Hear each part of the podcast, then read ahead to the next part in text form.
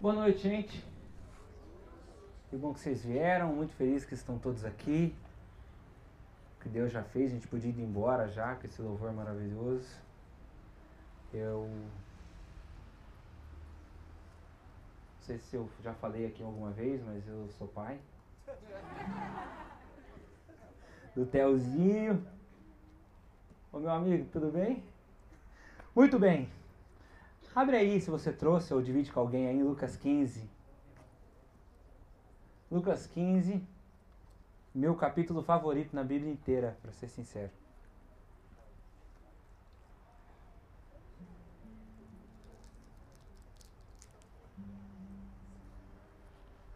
Versículo 11.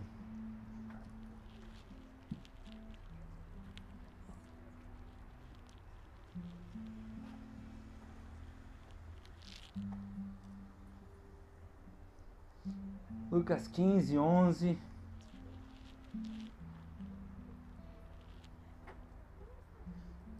Diz assim. Só vou ler o primeiro versículo de Lucas 15 só para vocês entenderem o contexto.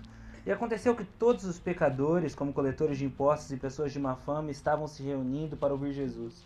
Entretanto, os fariseus e os mestres da lei o censuravam, murmurando: Este saúda e se mistura a pessoas desqualificadas e ainda partilha do pão com elas, em outra versão de uma fama. Continuando no versículo 11, Jesus continuou: Um homem tinha dois filhos. O mais novo reivindicou de seu pai: Pai, dá-me a parte da herança que tenho direito. E consentindo, o pai repartiu sua propriedade entre eles. Não se passou muito tempo e o filho mais velho reuniu tudo que tinha, partindo para terras distantes, e lá esbanjou todos os seus bens, vivendo de forma irresponsável. Coincidentemente, após haver gasto tudo o que possuía, abateu-se sobre toda aquela região uma grande fome, e ele começou a passar muita necessidade. Por esse motivo, foi empregar-se com um dos cidadãos daquela região, que o mandou para o campo, a fim de cuidar dos porcos. Ali chegou a ter vontade de encher o estômago com vagens de alfarrobeira, com as quais os porcos eram alimentados. No entanto, ninguém lhe dava absolutamente nada. Foi quando, caindo em si, Falou consigo mesmo: Quantos empregados do meu pai têm comida com fartura, e eu aqui morrendo de fome? Levantar-me-ei, tomarei o caminho de volta para o meu pai, e ao chegar lhe confessarei: Pai, pequei contra o céu e contra ti. Não sou mais digno de ser chamado teu filho. Trata-me como um dos teus trabalhadores. E logo em seguida levantou-se e saiu na direção do pai. Vinha caminhando ele ainda distante quando o pai o viu e, pleno de compaixão, correu ao seu encontro e muito correu ao encontro do seu filho e muito o abraçou e o beijou. Então o filho lhe declarou: Pai, pequei contra o céu e contra ti. Não sou mais digno de ser chamado teu filho. Entretanto, o pai ordenou aos seus servos: Trazei depressa a melhor roupa, vestiu com distinção. Coloca nele o um anel de autoridade e a sandália de filho. Também trazei o um novilho gordo e preparai. Comamos e façamos uma grande festa e regozijemo-nos, porquanto esse meu filho estava morto e voltou à vida, estava perdido, foi encontrado, e começaram a celebrar o seu regresso. Entre mentes, o filho mais velho estava no campo. Quando foi se aproximando da casa do pai, ouviu o som da música e das danças. Então chamou um dos seus servos e indagou-lhe sobre o que estava acontecendo. Este informou: Teu irmão regressou, e teu pai mandou matar o novilho gordo, porque o recebeu de volta são e salvo. Mas o filho mais velho encheu-se de ira, negou-se a entrar. Então o pai saiu e insistiu com ele. Porém ele replicou ao pai: Há tantos anos tenho trabalhado como um escravo para ti, sem nunca ter desobedecido a uma só ordem tua. Contudo, tu nunca me ofereceste nem o menor de um cabrito para que pudesse festejar com os meus amigos. No entanto, chegando em casa, esse teu filho, que pôs fora os seus bens com prostitutas, tu ordenaste matar o novilho gordo para ele. Então lhe arrasou o pai: Meu filho, tu sempre estás comigo, e tudo o que possuo é igualmente teu. Porém, nós tínhamos que celebrar muito a volta desse seu irmão e regozijarmos-nos, porque ele estava morto e reviveu, estava sem esperança e foi salvo. Baixe sua cabeça, vamos orar. Deus, obrigado pela tua palavra, obrigado por esse texto lindo que revela tanto de quem o Senhor é, Deus. Fala conosco hoje aqui, Senhor. Passeia aqui entre nós. Toca os corações, Deus. Que cada mensagem que for para cada um, Senhor, aperte o coração, que as pessoas percebam a tua presença e que o Senhor fale, Pai. Fala através de mim, Senhor. Não tem nada em mim, mas no Senhor tem tudo, Pai. Que, que o Senhor faça uma obra aqui hoje e que as pessoas realmente consigam ouvir a tua voz, Deus, a começar por mim. Todos nós precisamos muito do Senhor e já te agradecemos por tudo que o Senhor vai fazer aqui hoje. Em nome de Jesus, amém. Muito bem, gente, vou começar com uma história que aconteceu esses dias lá em casa. Como eu falei, sou pai, tenho um filho neném de 44 dias hoje. E são 44 dias que tá difícil dormir. E se para mim é difícil dormir, mais difícil dormir é para minha esposa, porque mãe é um negócio louco. Mãe é o trabalho mais difícil do mundo de longe. E a gente fica muito cansado.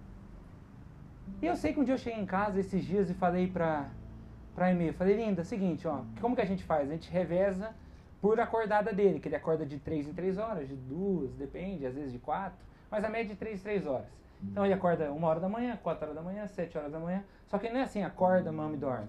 É tipo, acorda, mama, 20 minutos arrotando, que é o sono da morte. Depois mais 20 minutos para ele ninar, para ele dormir mesmo. Porque se você põe antes dos 20 minutos, a gente percebe que a gente põe, dá um pouquinho e acorda. E ele gosta de um colo.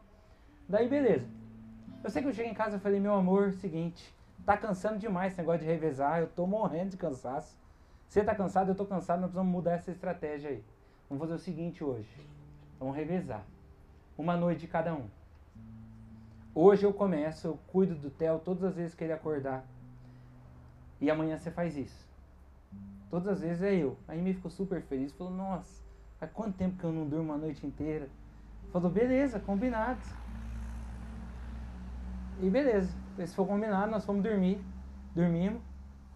Deu umas duas e meia da manhã, o Theo acordou. Eu acordei, fui, fiz todo o rolê, todo o trampo. Beleza, mamou, dei na mamadeira, arrotou, dormiu. Beleza. Deu 5 horas da manhã, o Theo acorda de novo. Só que eu não acordei. Então a Aimee falou, lindo, seguinte, ó o Theo. Eu falei, oi?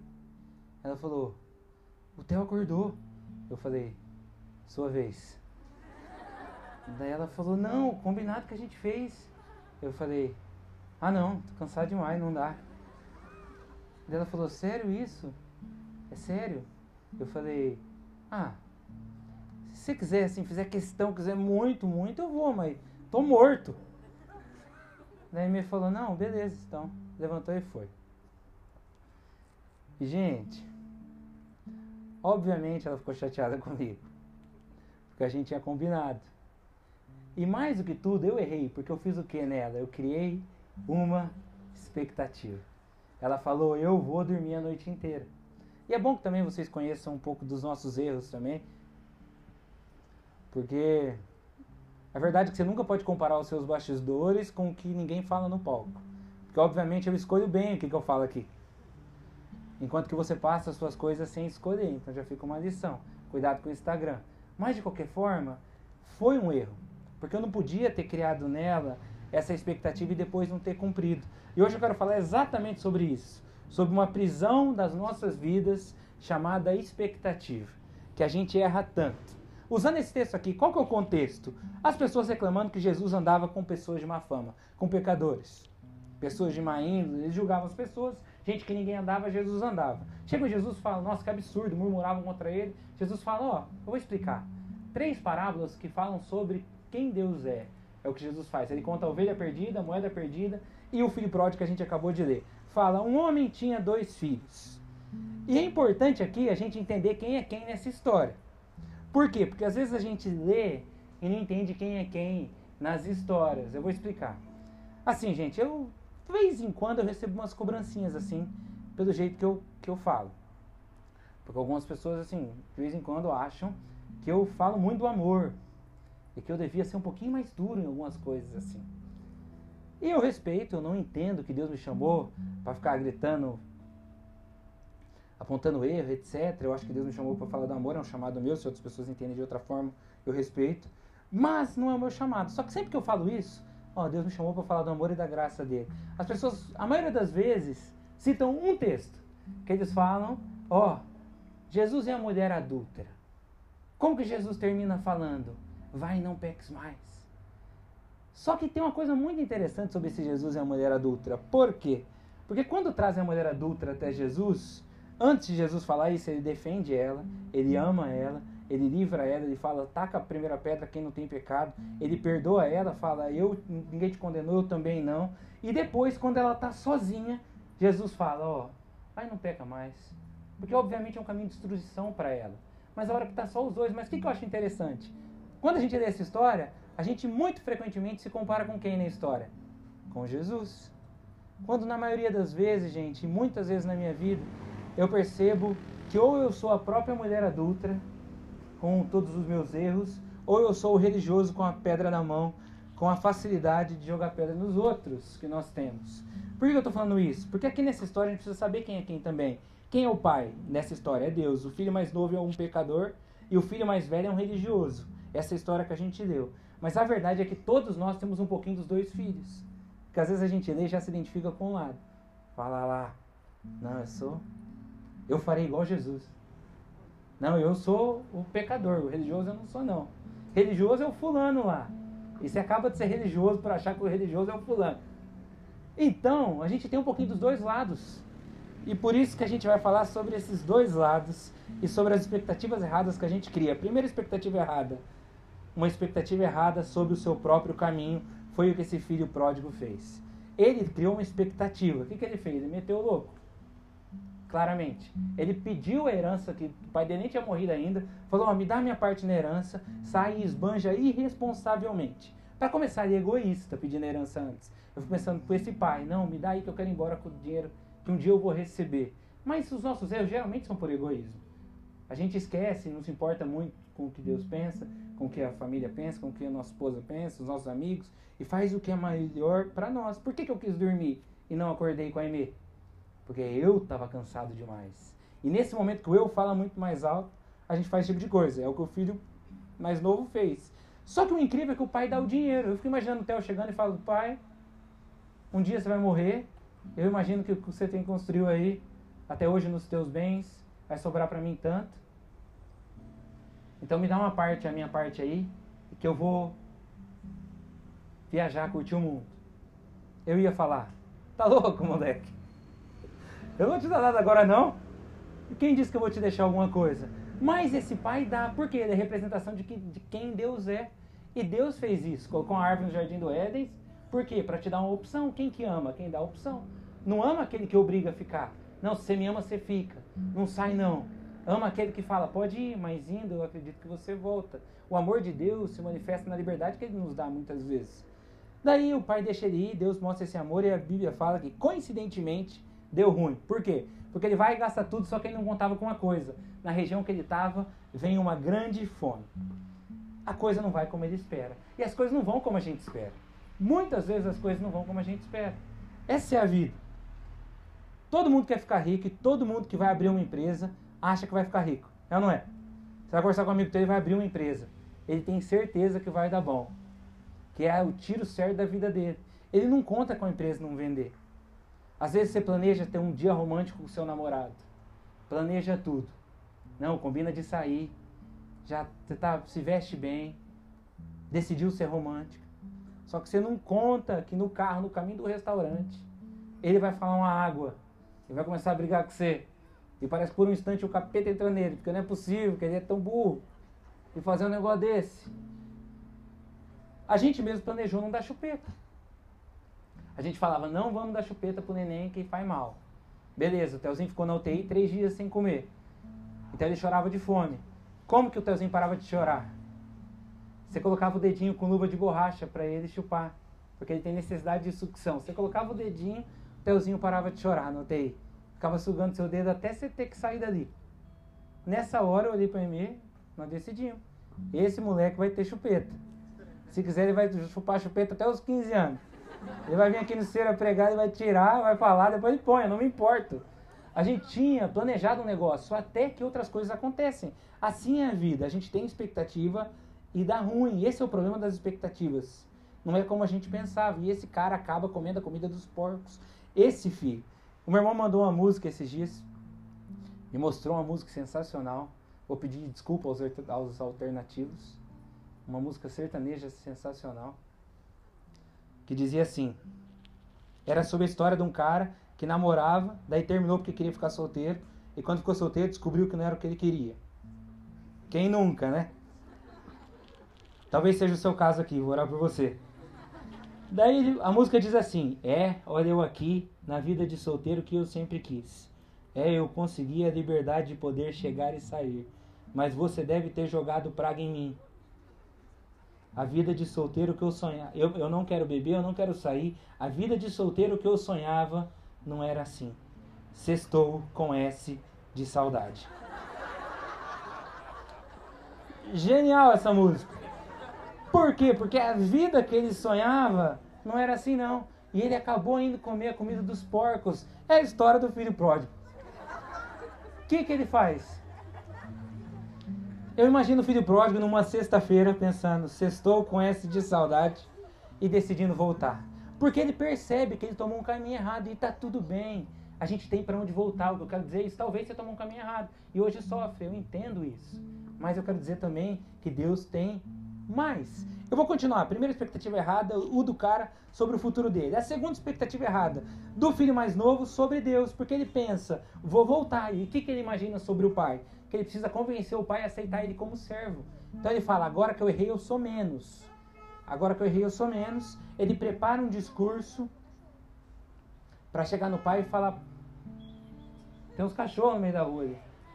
Saiu, beleza. Ele prepara um discurso para o pai. Que besteira. Pai, homem, aceita aí como servo. O pai nem deixa ele terminar de falar, mas ele tem uma expectativa errada sobre a reação do pai na volta dele. E às vezes a gente tem isso. Eu sempre falo disso. Daquela, nossa, a gente prepara um discurso na oração. Porque a gente errou, então eu acho que eu preciso fazer uma oração muito específica de Deus. Estou com muita vergonha aqui, Senhor. Ouvi 60 músicas gospel antes de orar. Mas por que, que eu estou falando isso? Porque Deus te amou incondicionalmente quando você era o mais maluco.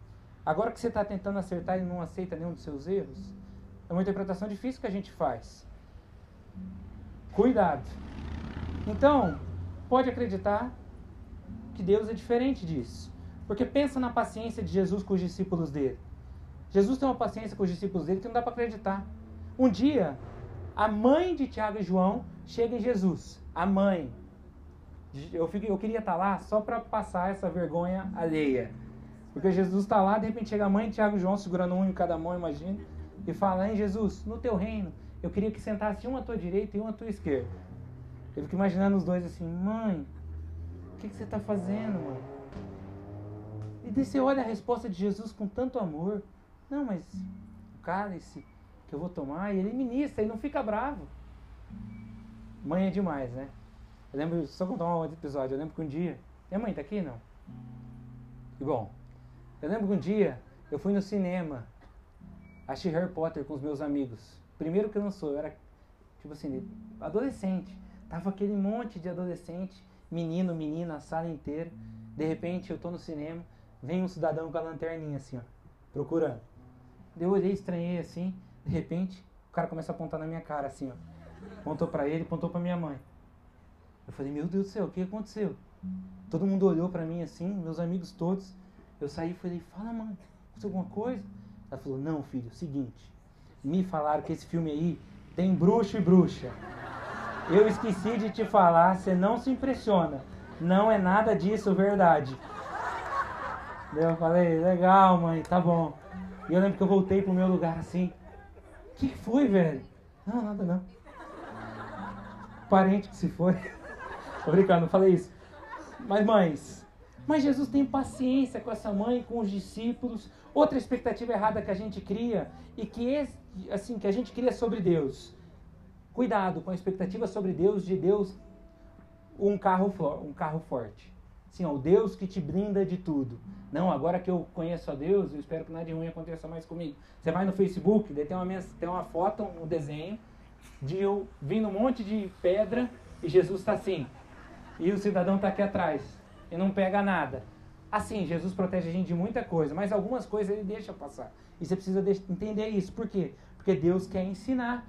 Por que, que Deus, o, eu fico pensando, Deus tira o povo do Egito, demora 40 anos para ele botar o povo na terra prometida. Aí você fala, nossa Deus, por que isso? Que maldade deixar o povo 40 anos rodando? Mas a verdade é que se esse povo não é tratado depois que sair do Egito, porque eles tinham saído do Egito, mas o Egito não tinha saído deles, eles iam transformar a terra prometida num outro Egito, com todas as suas injustiças e a falta de confiança em Deus. Deixa eu falar uma coisa para você. Se Deus não te tratar do relacionamento antigo antes de dar um relacionamento novo, você vai transformar o relacionamento novo naquele desastre que era o relacionamento antigo.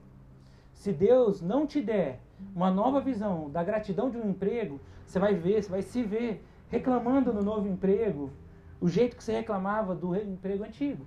Então, assim, aproveita o tempo onde você espera para que Deus trate seu coração em muitas coisas. Aproveite, pede para Deus. Deus me ensina o que o Senhor quer me ensinar até eu poder ter o que o Senhor prometeu para mim. Porque assim, ó, Deus não promete que você não vai mais chorar. Ele promete que você nunca mais chora sozinho. No mundo tereis aflições, mas tem de bom ânimo. Eu venci o mundo. Estou convosco todos os dias, até a consumação dos séculos. A gente pode até sofrer, gente, mas jamais sozinhos. Tem um cara que talvez vocês conheçam a história, talvez não, chama Horatio Spafford. Esse, esse cara, um dia ele tem quatro filhos, três meninos mais velhos e um menino mais novo. Um dia ele perde o menino mais novo por uma doença. 1900 e bolinha. Sobra as três meninas dele. Ele manda a esposa e as três meninas de férias dos Estados Unidos para a Europa, de barco, de navio. Tem um acidente, dois navios batem. Não sei como isso acontece, dois navios batendo no tamanho do oceano. E eles batem e é a história real. E a família dele só sobra a esposa, ele perde as três filhas. E ele pega um navio para encontrar a esposa na Europa. E quando o navio está passando bem em cima do lugar onde as filhas dele afundaram, ele faz uma, um poema que depois vira uma música. Ele escreve assim: Se paz a mais doce me fizeres gozar, se a dor a mais forte sofrer, ó seja o que for, tu me fazes saber que feliz com Jesus sempre sou. Sou feliz, sou feliz com Jesus. É aquela música, aquele hino antigo que a gente canta. Alguém que tem uma fé inimaginável. Salmo 23. Ainda que eu ande pelo vale da sombra da morte, ou os passos verdejantes que o Senhor pode me colocar. Por quê? Altos e baixos.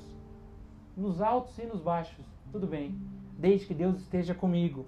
E essa é a dificuldade. Deus honra, Deus cura, Deus faz milagre. Se alguém que você pede para que Deus cure não foi curada e veio a falecer, entenda que foi curada no céu e lá está bem, nunca mais vai ter dor nem pranto.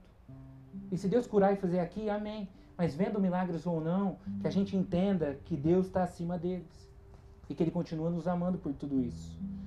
Só que esse filho tem uma coisa boa: ele não tem expectativas sobre os outros. Porque ele não pensa assim, será que eu volto? O que, que meu irmão e os servos vão falar de mim? Não, ele só pensa no pai, que talvez é uma dica para nós. Talvez a gente precisa parar de se preocupar tanto com o que as pessoas pensam e se preocupar com o que Deus pensa de nós. Porque a gente perde muito tempo preocupado com o que os outros vão pensar. Um pouco, gente. Está tudo bem você se preocupar com um pouco do que os outros pensam. É por isso que você usa desodorante. Você escova o dente. Glória a Deus por isso. Agora, o que não pode é a expectativa do que os outros pensam controlar você. E a hora que você vê, você não consegue fazer o que você acha certo ou o que você quer, porque você está com medo do que os outros vão pensar. Eu lembro de uma história que um dia eu estava na biblioteca. eu estava na biblioteca do colégio e fui tirar um xerox. Deixa eu ver coração. Não está aparecendo para mim. Tá bom. Eu fui na biblioteca tirar um xerox e foi eu e meu irmão. E tava uma fila imensa. Eu tinha, sei lá, uns 8 anos, eu era pequenininho. Só que a gente, óbvio, vocês vão entender porque eu nunca esqueci essa história.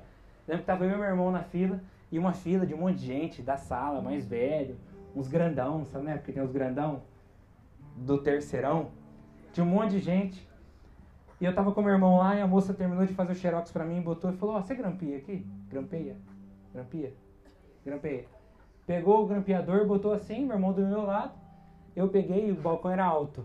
Eu peguei o grampeador, coloquei as folhas e fiz maior força para grampear. Na hora que eu fiz maior força, eu soltei um pum do tamanho do mundo. Barulhento. E eu lembro que na hora, assim, todo mundo olhou assim, ó. E eu olhei com, com medo que os outros vão pensar. E eu fiz. A primeira coisa que apareceu na minha cabeça.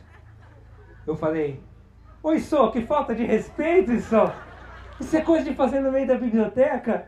E o irmão travou, ele ficou vermelho assim, ó. E até hoje as pessoas acham que foi meu irmão.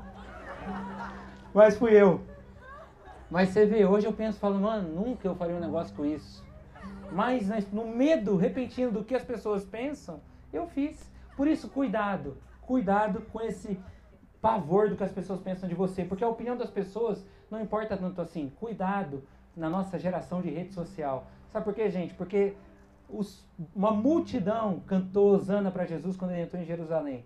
72 horas depois, a mesma multidão gritou crucifica. Hoje eles te amam, amanhã não. Mas Deus te ama sempre. Então se importa com o que Deus pensa de você, além de tudo. Porque é Deus que tem um caminho para você e há de te ajudar. Muito bem, eu... daí vem um filho mais velho que tem uma expectativa errada sobre o que é justo. Porque ele fica muito bravo com o pai dele, se recusa a entrar. Fala, onde já se viu esse meu irmão que gastou dinheiro irresponsavelmente, fez o que fez, agora meu pai vai dar um churrasco. Eu, que mereço, que estou aqui sempre, nunca ganhei um novilho para fazer um churrasco. Por quê? E às vezes a gente até concorda, às vezes você lê a história e fala, nossa, é mesmo? Por que não deu novilho para ele? Mas a resposta está na resposta do pai. O segredo está na resposta do pai. Tudo que é meu é seu, ele fala. Sabe o que ele está dizendo, gente? De verdade? Que quando o filho está pedindo um novilho porque ele merece, ele está pedindo menos, não mais. Quando ele fala, oh, eu quero que eu mereça um novilho, o pai está falando isso aí é menos, não mais. Quando você, na nossa religiosidade, esse é o filho religioso, na nossa religiosidade a gente quer o que a gente merece, a gente está querendo menos do que Deus nos dá, não mais. Porque Deus decidiu pelo filho dele nos dar todas as coisas. Então se eu tenho em Jesus todas as coisas, por que, que eu estou querendo o que eu mereço? Só porque agora eu acho que eu estou bom engano. Então, essa religião faz a gente cometer uns erros importantes no trato com o próximo. Eu quero chamar a atenção para vocês de uns cuidados que a gente tem que tomar quando a gente estiver religioso com outras pessoas. Primeiro, cuidado para não colocar um prazo na mudança do outro que o próprio Deus não colocou. Cuidado para não colocar um prazo na mudança do outro que Jesus e o próprio Deus não colocou. Jesus é Deus. Sempre eu, eu, eu fico assim, Direto acontece assim, alguém chega em mim e fala, Odei, assim, de boa, sem querer julgar ninguém, mas o que indica que a pessoa vai julgar alguém nesse minuto. A próxima coisa que vem, ela fala, sem querer julgar ninguém. Mas, hein, como é que o fulano tá aqui e não mudou ainda? Como que ele vai, posta Instagram lá no... E como que continua com a mesma vida? E a minha vontade é sempre responder, como é que você não mudou ainda? Porque como que também você ainda está focando nos outros e não em Jesus? Como que você não respeita o processo que Jesus tem para cada um? Como é que você sabe que alguém não mudou? Porque o aparente dela não mudou, mas você sabe se em casa ela está tratando o pai e a mãe melhor do que ela tratava antes? Talvez aquilo que você condena porque você não faz não mudou ainda. Mas talvez em casa ela já é uma pessoa melhor com os amigos. Talvez está se importando, está sendo mais honesta, está cuidando das pessoas na rua. A gente não sabe. E só porque você não vê não significa que Deus não está fazendo. Tem um processo todo. Salmo 19. Quem pode discernir os próprios erros? Quem disse isso foi o Davi, o homem segundo o coração de Deus. Então, assim, gente, Deus tem processos. Pedro, depois de três anos de ministério andando com Jesus, tenta matar um cara. O cara no Getsemane, que ele corta a orelha. Você acha que Jesus, que Pedro tentou cortar a orelha do cara? Então, se ele fosse muito bom de, de mira. Ou se o cara tivesse uma orelha do tamanho. Não, não fazer isso não. Então, assim, processo. Pedro, três anos andando com Jesus, ainda não é perfeito. Minha avó orou 40 anos para Deus transformar meu avô. 30, 40 anos. E Deus transformou no fim da vida do meu avô. Processo.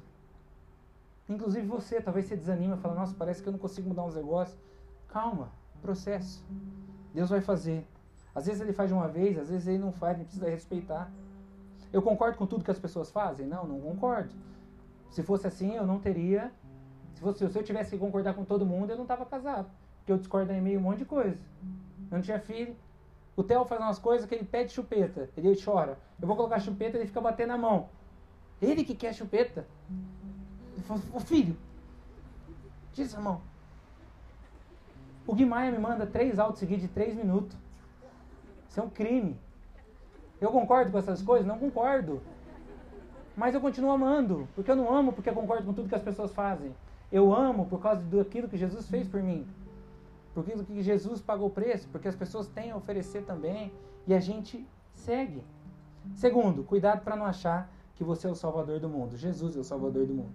E o Espírito Santo é aquele que muda as pessoas e faz as pessoas melhores. Pode ser que Deus te use, com certeza. Pode ser que Deus te use. Te levante, que fale com alguém, claro. Mas cuidado. Tenha muita sabedoria, porque eu vou ser sério com vocês. Todas as vezes que eu errei, que eu julguei, que eu magoei, que eu entristeci pessoas, eu achei, por causa da minha religiosidade, eu achei que eu estava fazendo certo. Eu achei que era Deus me pedindo. Um dia, a Emê chegou em mim, eu já contei a história no evento. A Emê chegou em mim e falou assim: Nossa, tem uma amiga minha que tem mágoa de você. Eu falei: Uai, por quê? Ela falou: Não, parece que um dia você julgou ela, mandou um textão para ela, metendo a boca nela. Eu falei: Ela tá confundindo? Não sou eu. Eu tinha certeza que não tinha sido eu. Certeza. De repente ela falou, a Emê falou: Então. Ela falou que foi por Facebook ainda. Eu falei: ah, Melhor ainda, eu já provo pra você que nada a ver. Abri o celular, ditei o nome dela, abri as mensagens. Falei, uai. Escondida em mim assim. Ela falou, e aí? Eu falei, nossa, peraí. E eu li eu tava escrachando ela. No auge da minha religiosidade. Eu nem lembrava disso. E daí eu penso, nossa, na época eu tinha convicção que eu tava certíssimo. Cuidado. Pede direção para Deus, sabedoria se você quer ajudar as pessoas. Segundo, talvez a pessoa que você julga tanto não tá ali para você consertar ela, tá ali para você lembrar de onde você veio. Talvez Deus coloque a gente perto da nossa vida não para que você mude ela, mas para que você lembre de como você era antes. Porque a diferença entre nós e as pessoas que não que ainda fazem coisas que a gente deixou de fazer, que prejudicam elas mesmas, é o Jesus na nossa vida. A gente esquece. A gente esquece, a gente é mal. Assim, eu vejo desde criança, desde criança. Eu lembro que quando eu era menor, eu fui pro clube pequenininho, eu tinha uma ansiedade de fazer amigo. Sabe o medo de não fazer amigo? Todo mundo tem. Quando você era criança, você ia pra escola. Eu lembro que eu fui e fiz uns amigos, Deus me deu uns amigos lá. São meus amigos desde pequeno. Eu lembro que eu era, nossa, que bom, consegui um amigo, eu tinha medo de não ter amigo. Eu lembro que depois de uns anos, com os meus amigos, um dia cheguei, voltei de viagem, de férias, fui pro clube, os meninos me avisaram, ô, oh, só para te avisar, nós estamos cortando o Dedé. Eu falei, como assim cortando? Eles falaram, cortando. Nós não queremos mais ser amigo dele. A gente acha que ele é meio nada a ver. Você tá com a gente ou você tá com ele? Daí eu falei, não, tô com vocês. Eu falei, como é que é isso? Daí o Dedé chegou. O Dedé chegou e falou, ei rapaziada. Daí ficou todo mundo assim. Olha que malvado. Se chegarem no céu não tiver lá é por causa dessa história. Brincadeira. Graças a Jesus. Mas tá. E eu fico pensando hoje, eu lembro do meu sofrimento para fazer amigo. E como que depois eu achei que era ok tirar alguém da roda? Cadê o Fontes? Ô Fontes. como que eu achei que era, que era de boa? Porque a gente esquece de onde a gente veio. Então, gente, tá tudo bem. O Luiz contou aqui a história do. Eu vi esses dias o Steven Furtick falando que os caras, um, um, pastor americano, que os cara, um cara um dia chegou na igreja dele e falou: aqui tem um monte de gente errada, você já percebeu? Ele falou: aham, você quer vir também? Aí o cara falou assim: não, não, é que eu só percebo que tem um monte de cara aqui que tá, só tá aqui porque aqui tem mulher bonita. Ele falou: qual o problema? Mulheres bonitas precisam de homens bonitos para fazer filhos bonitos, para servir um Deus bonito. Eu não me importo porque eles estão aqui, mas eu me importo que quando eles estejam aqui, eles recebam o que Deus tem para eles. Às vezes a gente se apega com coisa pequena, gente, quando a gente devia estar se preocupando com o que Deus tem para as pessoas. Talvez um dia eu venha aqui pelos motivos errados, talvez um dia eu venha aqui triste, não querendo estar aqui, vindo só pelos docinhos do Carlos Alberto. Os doces deliciosos, Carlos Alberto. No dia que eu estou triste, eu como sete doces do Carlos Alberto. Mas eu sei que a hora que eu chegar aqui, Deus vai fazer. E é isso que importa. E para terminar, a expectativa do pai. Porque a gente já falou sobre todas as expectativas dos dois filhos, mas a expectativa do pai é que todos nós voltemos. Tanto os pecadores quanto os religiosos. Deus quer todo mundo em casa. Ele sabe das nossas falhas. Assim que Jesus chama os discípulos, ele apelida Tiago e João dos filhos do trovão. Por quê? O temperamento, os caras explosivos Talvez agora você pensou em alguém que você vai chamar depois de filhos do trovão. Ele, o que, que Jesus está dizendo? Eu sei quem vocês são, mas mesmo assim venha. Jesus não, você não precisa esconder suas falhas de Jesus. Jesus conhece suas falhas e mesmo assim quer. E Deus enxerga além. Jesus chama Simão de Pedro. Já dá um apelido de quem ele ia ser. Gideão, de homem valente. Gideão está escondido. E ele chama ele de homem valente. Davi, de homem segundo o coração de Deus, o tanto de que Davi fez. Por quê? Porque Deus enxerga em você coisas que nem você enxerga. E isso é maravilhoso. Às vezes você fala, não, eu não tem jeito não. E Deus fala, não, tem jeito sim. Porque Deus vê o que você não vê. Deus chama o pecador de justificado, o preso de liberto, o desconhecido de influenciador, o medroso de corajoso. Deus sempre recomeça com a gente. Sempre recomeça. Sabe como que eu me apaixonei por Deus? Eu estou encerrando. Eu estava lendo o Antigo Testamento do 1 Samuel, a história dos reis de Israel. E daí você olha lá, Deus comandava tudo através de um homem chamado Samuel, sacerdote. E daí o povo pede um rei. Eu falei, nossa, que injusto com Deus. Daí o povo pede um rei, Deus dá Saul o homem mais belo e alto e forte, Saul vai e faz um monte de besteira. Daí Deus vai pacientemente dá Davi. Davi vai e faz besteira. Daí Deus, beleza, Davi vai embora, vem Salomão. Salomão faz um monte de besteira. E Deus vai, e vai, e vai persistindo. E eu falei, meu Deus do céu, que Deus é esse? Porque se eu sou Deus, tinha destruído esse povo faz tempo. Mas Deus insiste. Hoje o chamado de Deus para nós todos, os pecadores e os religiosos, é para voltar. Porque sabe, gente, talvez tinha que ter nessa história um terceiro filho. E esse terceiro filho seria Jesus. E sabe qual seria a postura de Jesus? Ele provavelmente olhar para o pai dele e falar: Pai, tá com saudade do nosso filho que foi embora, né? Tá bom, eu vou buscar. Porque foi exatamente o que ele fez. Só que nessa história é interessantíssimo terem que ter matado um uma ovelha, um, um animal para que fosse feita a festa. Porque Jesus é o Cordeiro de Deus que salvou todos nós. Ele pagou esse preço. Tem uma frase que é: ó, Deus preferiu sentir a dor da perca de um filho do que você viver sentindo a dor da ausência de um pai. Deus fez, gente. Insiste, faz.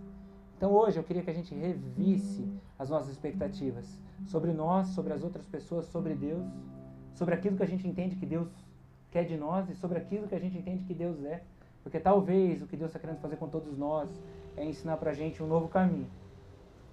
Onde a gente, do jeito que a gente está, a gente volta.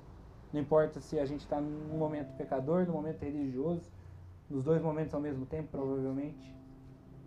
Mas que Deus faça a obra em nós. Baixa a cabeça, por favor. Nós vamos orar rapidinho.